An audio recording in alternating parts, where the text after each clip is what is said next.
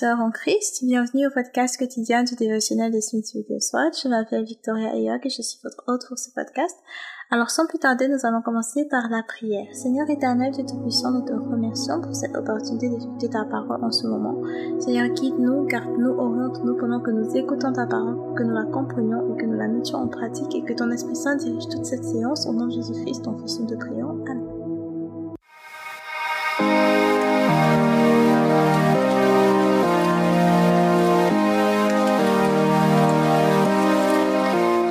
De l'enseignement du jour, c'est Sois satisfait. Sois satisfait. Nous allons lire Jean chapitre 7, verset 37, ainsi que... Euh, bon, nous allons lire Jean chapitre 7, verset 37 jusqu'au chapitre 8, verset 12. Donc, nous lisons à partir de la version du second, comme d'habitude. Nous commençons donc par Jean chapitre 7 à partir du verset 37.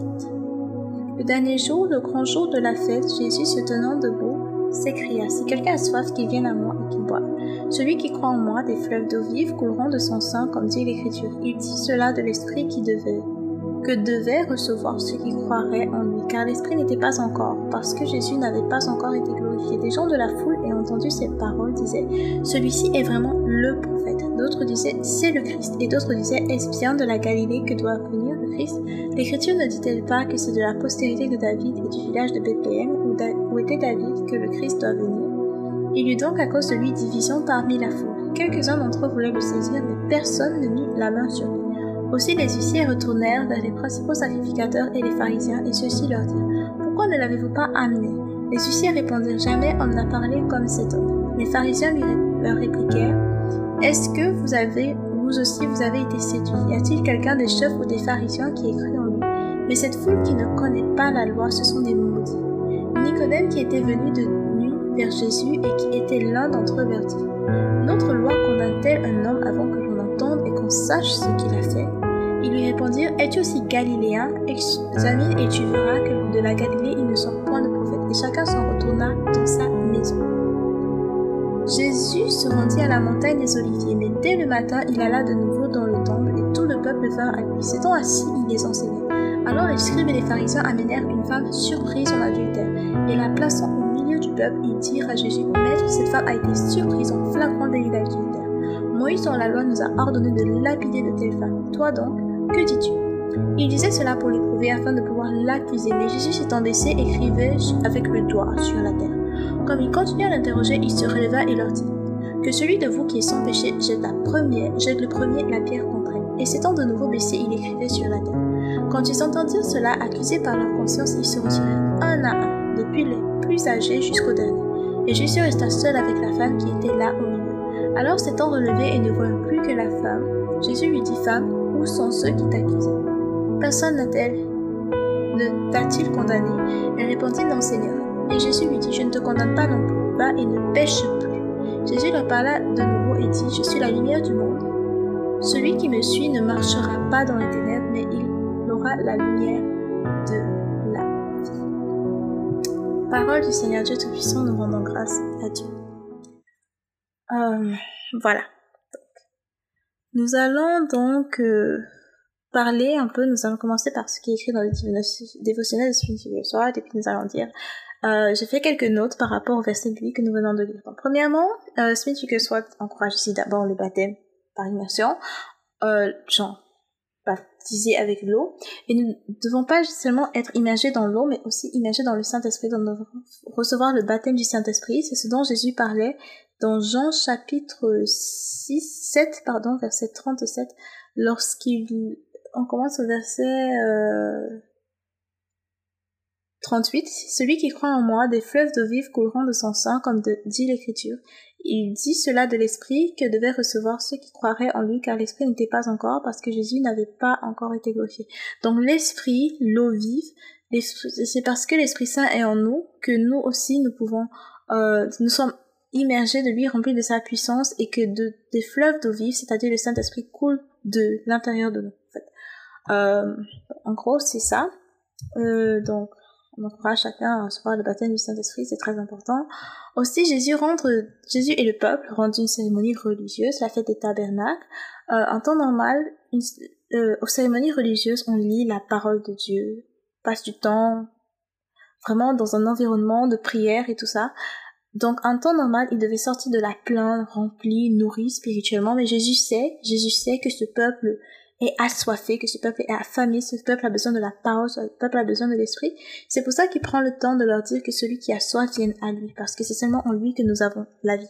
Certaines personnes sont, surtout en cette période, en période de nous sommes en période de semaine sainte, plusieurs personnes dans leurs églises sont en train d'avoir des cérémonies religieuses ainsi de suite pour préparer la Pâque et tout, mais parfois dans toutes ces cérémonies-là, on ne retrouve pas Jésus présenté tel qu'il est vraiment et parfois on, on, est dans ces environnements où nous sommes censés être immergés par la parole, mais en fait, nous ne nous rapprochons pas vraiment de Dieu. Il nous manque quelque chose, il nous manque l'Esprit de Dieu. Alors, recherchons la parole, la véritable parole et le véritable Esprit Saint.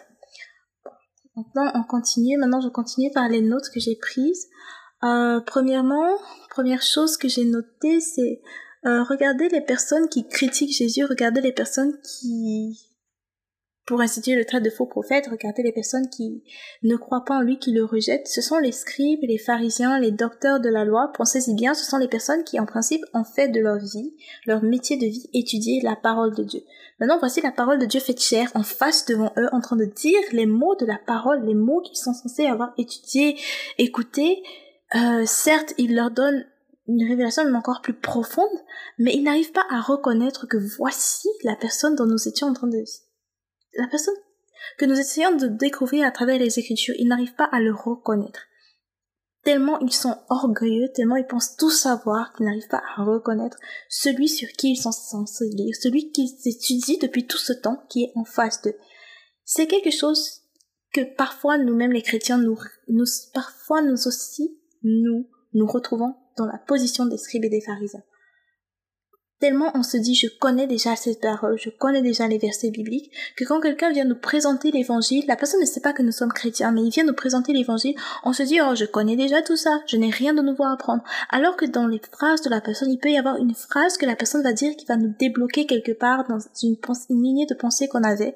Ou parfois ce n'est même pas que quelqu'un vient carrément pour vouloir nous prêcher l'évangile, c'est juste que la personne nous parle de Dieu. Il nous, il nous donne des versets bibliques. On se dit oh je connais tout ça, oh j'ai pas besoin de lire, oh j'ai déjà lu mon dévotionnel du matin je j'ai pas besoin de lire.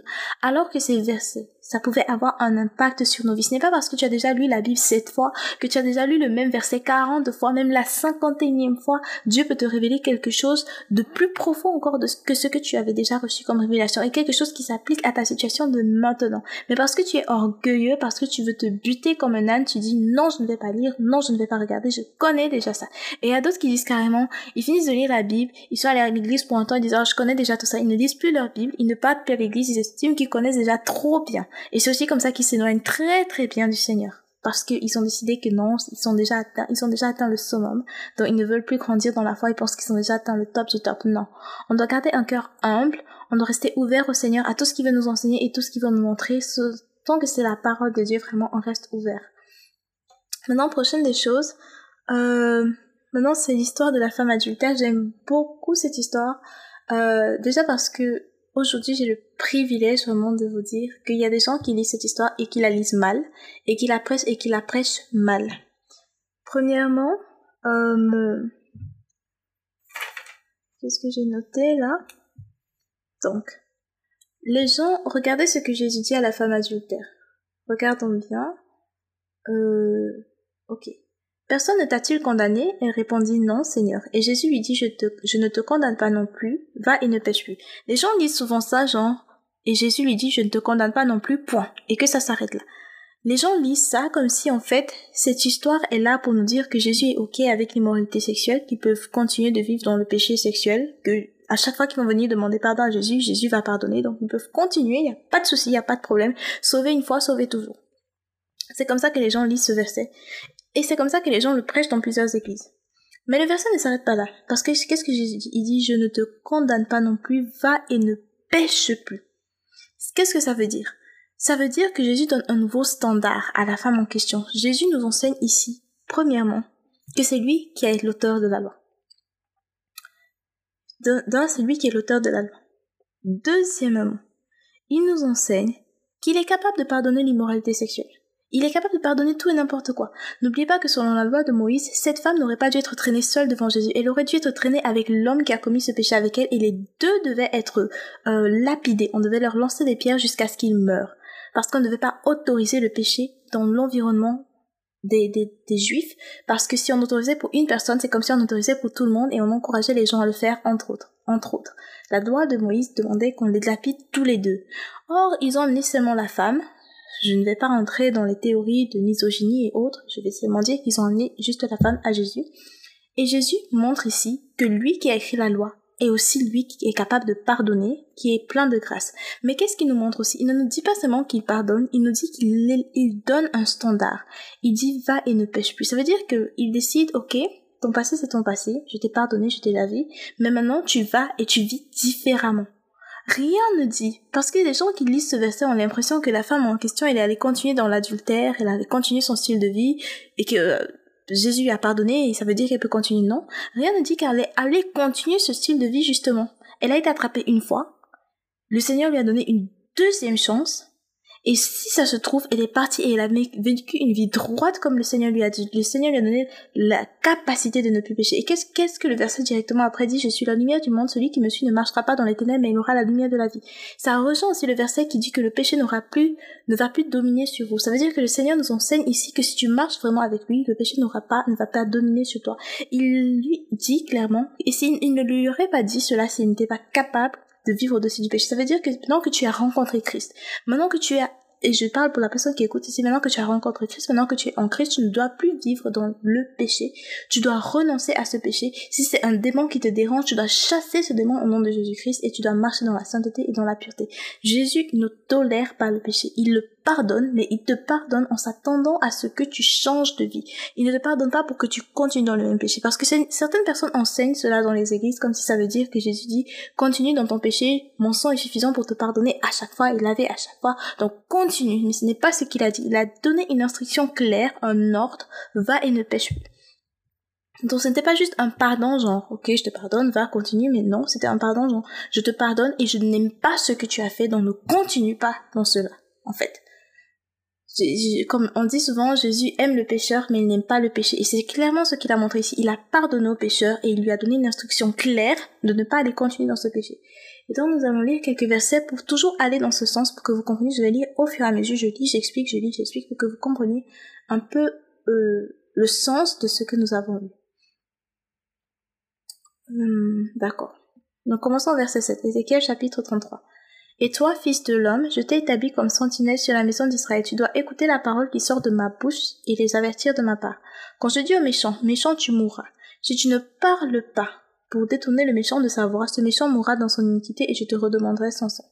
Déjà, ça veut dire que nous, en tant que chrétiens, nous devons, nous ne devons pas accepter les œuvres du péché, nous devons les dénoncer, euh, tu ne peux pas voir quelqu'un est clairement en train d'aller en enfer et toi tu es ok, tu souris avec la personne, tu regardes la personne comme si de rien n'était et tu ne veux, prends pas le temps de lui parler de Jésus, ça veut dire que tu es ok avec le fait que la personne parte en enfer. C'est pas normal. Verset 9. Mais si tu avertis le méchant pour le détourner de sa voie et qu'il ne se détourne pas, il mourra dans son iniquité, son iniquité et toi tu sauveras ta vie. Et toi, fils de l'homme, dis à la maison d'Israël, vous dites, nos transgressions et nos péchés sont sur nous, c'est à cause de que nous sommes frappés, de longueur, comment pourrions-nous vivre? Dis-leur, je suis vivant, dit le Seigneur éternel, ce que je désire ce n'est pas que le méchant meure, c'est qu'il change de conduite et qu'il vive. Revenez, revenez de votre mauvaise voie, et pourquoi mourriez-vous, maison d'Israël Donc, Clairement, le Seigneur nous fait comprendre ici que sa volonté ce n'est pas que le pécheur meure, comme dans le cas de la femme adultère. Le... Jésus est venu pour sauver, pour apporter la vie. Sa Qu'est-ce que qu'est-ce qu'il gagnerait à ce qu'on lapide la femme et qu'elle meure et qu'elle aille en enfer? Absolument rien. Mais il gagne à ce que il lui montre sa grâce, il lui montre son pardon, il la délivre du péché, il lui dit va, ne pêche plus, et qu'après, supposons, on ne connaît pas la suite, on ne sait pas ce qui s'est passé de sa vie après, mais supposons qu'après, elle est devenue une grande évangéliste pour le Seigneur, elle a marché dans le Seigneur, là, il, il, il est heureux parce qu'il a, il a sauvé une vie, elle est maintenant venue à Christ, elle a aussi prêché l'évangile à d'autres personnes, elle a marché dans la droiture et dans l'obéissance à Dieu. Je, je, je, d'une histoire hypothétique, mais dans ce sens, là, on peut dire que Dieu gagne quelque chose parce qu'il est heureux, il voit que la personne s'est détournée du péché. Donc Dieu ne prend pas plaisir à la mort du méchant. Parce que je sais qu'il y a des chrétiens que quand quelqu'un leur fait du mal, ils sont déjà en train de souhaiter que la personne meure et aille en enfer. Non. Tu dois plutôt prier pour ceux qui te persécutent, prier pour qu'ils viennent à Christ. Parce que qu'est-ce qu'on gagne en fait concrètement à ce que cette personne parte en enfer? Par contre, c'est mille fois mieux que la personne se répande et qu'elle change de vie, n'est-ce pas? Donc, on continue. Euh, on continue, on continue, on continue. Quel verset est-ce qu'on va lire maintenant? Euh, Ok. Verset 12. Et toi, fils de l'homme, dis aux enfants de ton peuple, la justice du juste ne le sauvera pas au jour de sa transgression, et le méchant ne tombera pas par sa méchanceté le jour où il s'en détournera. De même que le juste ne pourra pas vivre par sa justice au jour de sa transgression. Qu'est-ce que le verset ici veut dire clairement? Ça veut dire, on prend d'abord l'exemple du chrétien, il a marché dans le Seigneur, disons, toute sa vie, depuis toute son enfance, il a marché dans le Seigneur, il faisait les œuvres du Seigneur et tout, et un jour il se dit, oh, j'ai toujours été juste, j'ai toujours servi Dieu, donc je peux maintenant vivre dans le péché. Le sang de Jésus m'a déjà lavé de toutes les façons, sauvé une fois, sauvé toujours, donc je peux vivre dans le péché et de toutes les façons je pars au paradis. Le verset dit clairement que la justice de ce juste des jours où il vivait dans la justice ne vont absolument pas le sauver au jour de sa transgression. Ça veut dire qu'à partir du moment où il décide qu'il vit dans le péché, qu'il ne compte pas sur ses bonnes œuvres du passé pour pouvoir l'aider en quoi que ce soit. Qu'il sache que s'il meurt dans cet état, il meurt dans son péché, dans sa transgression et qu'il ne compte en rien sur sa justice du passé. Donc c'est pour aider certains chrétiens qui se disent que, oh, je suis en Christ, sauver un jour, sauver toujours, je peux vivre comme je veux maintenant, je peux vivre dans le péché et tout ça. Sache que tu vas récolter ce que tu sais. Sache que tu vas récolter ce que tu sais. Ne compte pas sur tes œuvres, tes bonnes œuvres du passé pour être sauvé. Compte sur Jésus, donne ta, redonne ta vie au Seigneur, décide que tu vas le servir fermement et ne te laisse pas aller au péché. Et maintenant, le verset dit aussi, le méchant ne tombera pas par sa méchanceté le jour où il s'en détournera. Qu'est-ce que ça veut dire? Ça veut dire que si tu vivais dans le péché et que tu as demandé pardon au Seigneur, que ce soit que tu vivais dans le péché avant de venir à Christ ou tu es venu en Christ tu savais Christ pour un moment, puis tu as une saison de ta vie où tu as vécu dans le péché, si tu t'es repenti, que tu as demandé pardon au Seigneur, et que tu as changé, vraiment tu as changé, ne pense pas que Dieu va te punir pour ce péché passé que tu as confessé et pour lequel tu t'es repenti, non. si tu t'es vraiment détourné de cela, sache que c'est bon, c'est réglé, c'est pardonné, il ne va pas te juger pour cela. Maintenant, verset 13. Lorsque je dis au juste qu'il vivra, s'il se confie dans sa justice et commet l'iniquité, toute sa justice sera oubliée et il mourra à cause de l'iniquité qu'il a commise. Donc c'est ce qu'on a expliqué plus haut. Ne pense pas que parce que tu es chrétien, ou tu as été chrétien toute ta vie, ou tu as été, chrétien six mois ou un an, c'est bon maintenant, tu, tu, as, tu as servi Dieu déjà, c'est beaucoup pour une vie, maintenant tu peux vivre dans le péché, tu peux faire ce que tu veux, tu dis je suis déjà sauvé, donc je peux vivre dans le péché, tu mourras à cause de l'iniquité que tu as commise. Attention donc ça, c'est un message vraiment de grâce parce que ça te permet de savoir dès maintenant que tu dois te repentir maintenant et changer. Verset 14. Lorsque je dis au méchant, tu mourras, s'il revient de son péché et pratique la droiture et la justice. Ça, c'est la véritable définition de la repentance. Revenir de son péché et pratiquer la droiture et la justice. Certaines personnes pensent que se repentir, c'est se sentir triste. Non. Il y a une tristesse qui mène à la repentance. Ça veut dire que la tristesse n'est pas égale à la repentance. Il y a certaines personnes qui pensent que se repentir, ça veut dire se sentir triste. Par exemple, tu, tu, je prends un exemple, disons la drogue tu, tu, te drogues et puis après tu te réponds, tu te, non, pas tu te réponds, tu te drogues et après tu te sens triste. Tu dis, oh Seigneur, j'aurais pas dû faire ça, j'aurais pas dû faire ça. Tu pleures pendant des heures, tu pleures pendant des heures. 24 heures plus tard, t'es encore en train de te droguer. Sache que ce n'était pas la repentance. C'était la tristesse, mais ce n'était pas la repentance. La repentance se, se, voit par le changement. Ça veut dire, par exemple, à ce moment-là, tu as dit, Seigneur, je suis désolé, je me sens mal, je te demande pardon, et puis tu décides vraiment plus jamais, moi et la drogue, je chasse ces démons au nom de Jésus-Christ, ça s'arrête là ça s'arrête là, et tu ne reviens plus sur ce péché, tu as vraiment tracé une ligne entre ce passé et ce, le nouveau toi. Tu as chassé ces démons, même quand ils ont essayé de revenir, tu t'es battu, tu as mené le combat, et maintenant tu es libre de cela. Là, oui, on peut dire tu t'es repenti.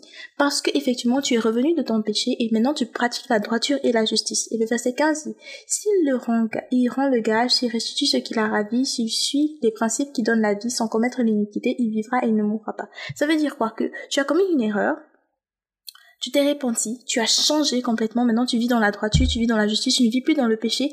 Là, là c'est vraiment, tu as réglé ta situation. C'est bon, tu ne mourras pas. Verset 16, tous les péchés qu'il a commis seront oubliés, il pratiquera la droiture et la justice et il vivra. Donc sache que quand tu t'es repenti sincèrement dans le Seigneur, tu as décidé de vivre de façon droite, que ce soit quand tu étais déjà en Christ, que tu avais comme une erreur, ou quand tu n'étais pas en Christ, mais tu as décidé de vivre maintenant de façon droite, les péchés passés sont oubliés, c'est réglé, Dieu ne va plus te les rappeler, il sait que maintenant tu marches dans la droiture et la justice, donc c'est bon, tu as réglé ta situation, si on peut dire ainsi.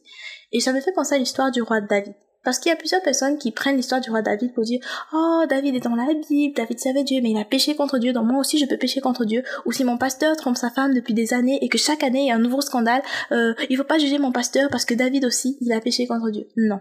Regardez bien l'histoire de David et comparez à l'histoire par exemple du pasteur qui trompe sa femme chaque année et un nouveau scandale. Regardez bien la différence entre les deux. David a commis une erreur ponctuelle, une série d'erreurs ponctuelles. Il a euh, comme il adultère, il a volé la femme de quelqu'un, il a couché avec elle, donc, oui, comme il a l'adultère, il a, il a tué la personne, il a récupéré sa femme, n'est-ce pas? L'enfant qui est né de cette union est mort, euh, parce que Dieu n'a pas approuvé de ce qui s'est passé. Mais maintenant, regardons bien. David s'est repenti, David a pleuré, David a demandé pardon au Seigneur, David après ça, David n'a plus jamais refait la même erreur. Plus jamais.